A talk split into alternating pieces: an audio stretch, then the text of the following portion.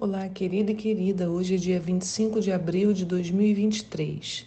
Eu sou a pastora Nícia e os textos da nossa meditação estão em Levítico 18, Ezequiel 22, de 1 a 19, Isaías 27 e Marcos 13, do 1 ao 13. A nossa pergunta hoje é: como você se sentiria se tivesse que pregar contra o seu país? Como você se sentiria falando contra o seu país? Hoje à noite contamos dia 20 de Homer. E como vai sua lista, né? A minha está sendo preenchida. E olha, tem sido um hábito tão bom parar para pensar no que o Senhor fez e em mim, naquilo que eu preciso mudar, que eu preciso de transformação. A gente vai anotando e vai sendo confrontado com a verdade, né? Com a nossa verdade, com a nossa realidade, dá, ao mesmo tempo em que dá um alívio saber que a gente pode apresentar todas as nossas feiuras para Deus e ainda assim Ele não desiste de nos amar. Pelo contrário, Ele nos instiga a permanecer com Ele, a crer que Ele fará a mudança, que a sua fidelidade não nos abandona todos os dias. O texto de Levítico 18 e Ezequiel 22 se complementam. Levítico nos apresenta diversas proibições que serão depois explicitadas por Deus em Ezequiel, quando apresenta o juízo sobre Israel. Irmãos, não é fácil ser profeta, né? Muitas pessoas aspiram a essa posição, mas ser profeta significa abrir a boca e a vida inteira para serem usadas por Deus. Não é só o que você fala, é também tudo que você vive. Para profetizar, profetas na Bíblia já tiveram que fazer coisas muito difíceis, como casar com prostitutas, porque Deus queria profetizar que Israel ia se prostituir, fazer comida sobre fezes. Deus mandou fazer sobre fezes humanas, né? O profeta Ezequiel reclamou e Deus permitiu que fosse fazer a comida dele sobre esterco de vaca. Está lá em Ezequiel 4. E muitos falaram para ninguém ouvir mas é um chamado de Deus. A Bíblia diz lá em Provérbios 29, 18: Não havendo profecia, o povo perece, porém o que guarda a lei, esse é bem-aventurado. A sentença sobre Israel, dita em Ezequiel, poderia muito bem ser decretada sobre nós, a nossa nação hoje. Uma cidade que derrama sangue de inocentes, que se prostitui, que adora outros deuses, repleta de confusão, transtorno e discórdia. Em Ezequiel 22, no verso 1, diz assim: Eis então que a palavra do Senhor veio a mim outra vez e nestes termos: Ó querido ser humano, filho do homem, tu julgarás Jerusalém? Conseguirás mesmo julgar essa cidade sanguinária? Ora, se é assim, então confronte essa gente com todas as suas práticas contaminosas e repulsivas. Pregai. Aí o Senhor diz o que ele tem que falar. Assim diz o Senhor Deus soberano: Ai da cidade que derrama sangue de culpa sobre si mesma, para que venha o seu tempo, e mais, dedica-se à elaboração de ídolos contra si mesma, tudo para sua própria contaminação. Tu te tornaste culpada pelo sangue que derramaste e te contaminaste pelas imagens idólatras que produziste. Assim fizeste o teu dia aproximar-se e o fim dos teus anos chegou. Por essa razão eu decidi te transformar em vergonha das nações e em motivo de escárnio e humilhação para todos os povos da terra. Ó cidade infame, repleta de confusão, transtorno e discórdia, eis que as nações próximas e mesmo de terras longínquas zombarão de ti. Assim que estamos hoje, né? O Brasil também, recheado de maldade, paganismo, derrama sangue de culpa sobre si mesmo. Né? O Senhor é um Deus zeloso, espera de nós um posicionamento, mesmo em meio à corrupção, à maldade e o ódio. E se nós fôssemos chamados a agir como profeta, falando de forma direta e, rodeio, e sem rodeios os pecados da nação? Não seria fácil, né? Então a gente vai entendendo a posição de Ezequiel. Deus manda o profeta dizer assim: ó, observa como cada um dos príncipes e chefes de Israel que estão em ti usam o seu poder e autoridade para derramar sangue. Mesmo no centro da cidade, as pessoas já não respeitam pai e mãe, maltratam e oprimem o estrangeiro, são insensíveis, injustos, desprezam órfãos e viúvas. Tu desprezaste as minhas dádivas sagradas e profanaste os meus shabates. Entre teu povo há caluniadores prontos para derramar o sangue.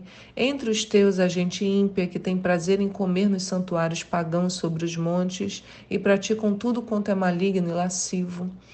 Também no meio de ti há aqueles que desonram a cama dos seus próprios pais e aqueles que têm relações sexuais com as mulheres nos dias de sua menstruação. Um homem comete adultério com a mulher do seu próximo, outro contamina vergonhosamente a sua nora e outro ainda desonra a sua irmã, filha do seu próprio pai. No teu meio há também quem aceite pagamento para derramar sangue.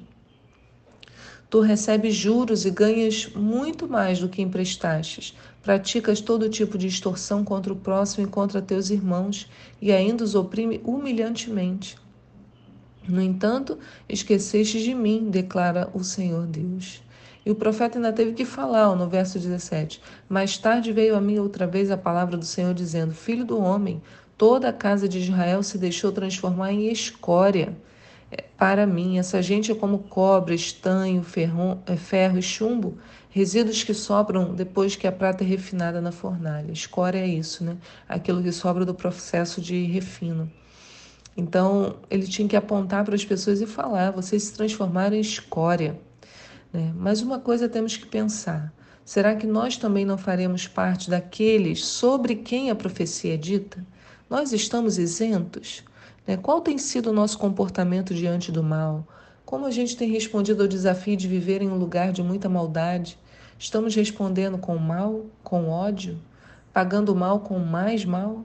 Será que temos atraído essa mesma sentença sobre as nossas vidas? É algo para refletirmos, irmãos, seriamente. Como Deus diz, Ele derrama o seu zelo sobre nós. Ezequiel 22, 22 diz: E neste dia entendereis que eu, o Senhor, derramarei todo o meu zelo e a minha ira inflamada sobre vossas cabeças. Né? E o que fazer com a corrupção que está no nosso coração, na nossa cidade, no nosso país? Para tudo isso há um único caminho. Ele se chama arrependimento e perdão. Fazer a techuvá. Techuvá é o retorno, voltar para Deus, para a essência do Senhor, retornar a Ele. Deus havia orientado ao seu povo, como a gente lê lá em Levítico 18, no verso 1. O Senhor Deus mandou Moisés comunicar aos filhos de Israel o seguinte: Eu sou o Senhor vosso Deus. Não procedereis como se faz na terra do Egito, onde viveste. Não procedereis de acordo com o costume da terra de Canaã, para onde vos conduzo. Não seguireis suas práticas, mas andareis segundo minhas normas, e guardareis meus estatutos, e por eles vos conduzireis. Eu sou o Senhor vosso Deus.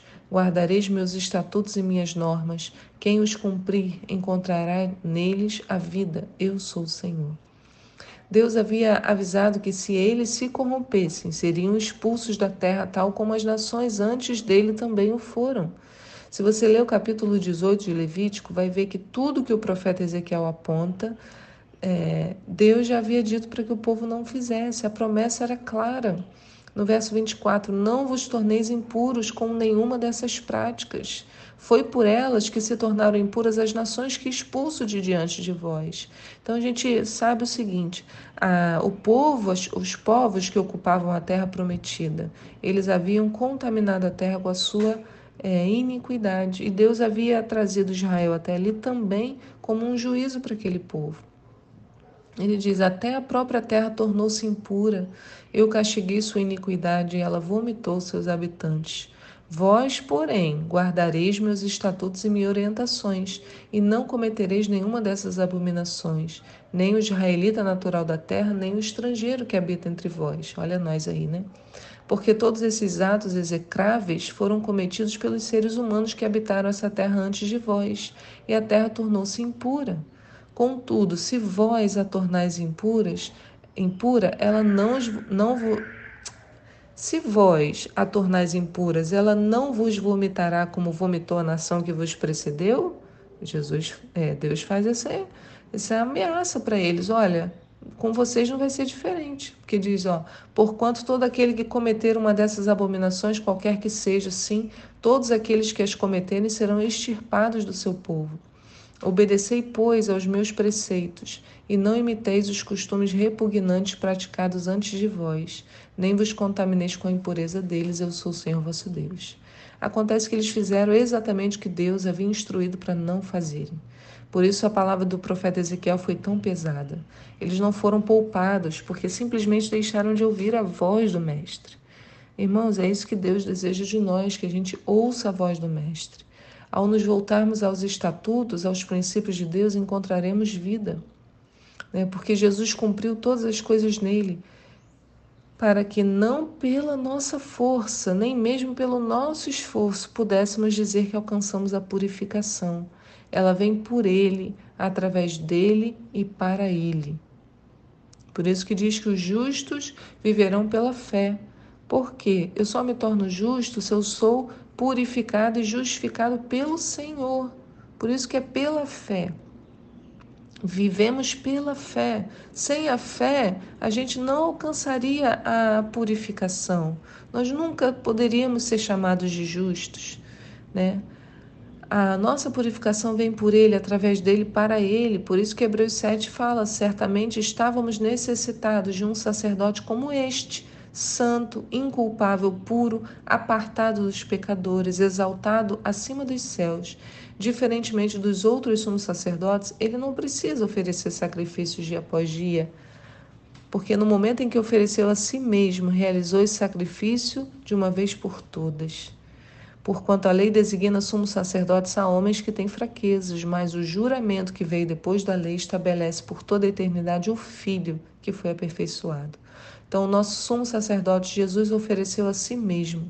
Ele não tinha fraquezas nem pecado. E com ele houve um juramento. Não estamos sozinhos, não estamos mais debaixo de maldição, mas somos livres. O nosso país pode ser corrupto, mas isso ainda não é o fim. Nós, como homens e mulheres fiéis, né, ainda permanecemos. Ainda há esperança para a nossa terra e essa esperança se chama Jesus. A esperança nossa não está aqui ou acolá. Ela está na promessa viva em Cristo e no Consolador derramado sobre toda a carne. A promessa para Israel também é de restauração, mesmo com toda a profecia de Ezequiel. O tempo de correção terminará quando o arrependimento nos toma o coração e nos voltamos ao Senhor.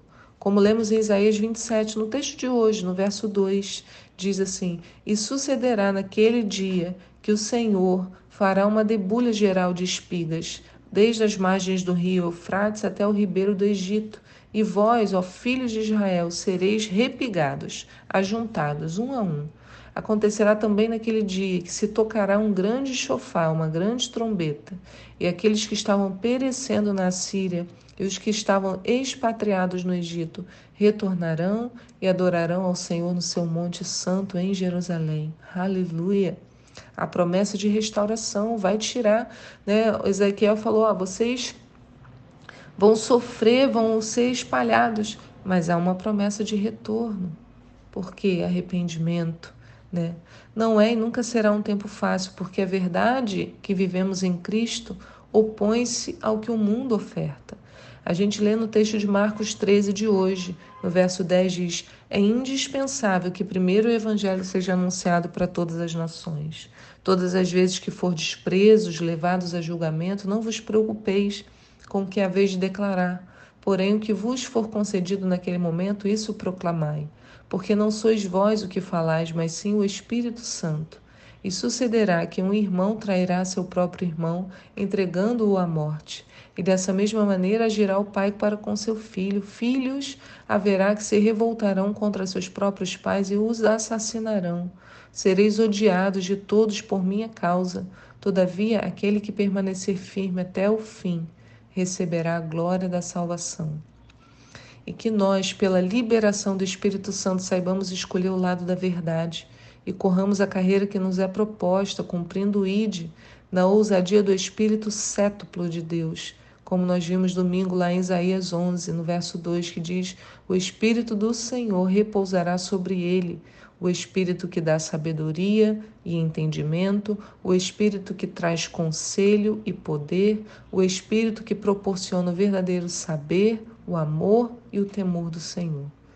Que você dê espaço em sua vida para esse Espírito e por ele nós alcançaremos grandes coisas. Que Deus te sustente nessa manhã, Pai.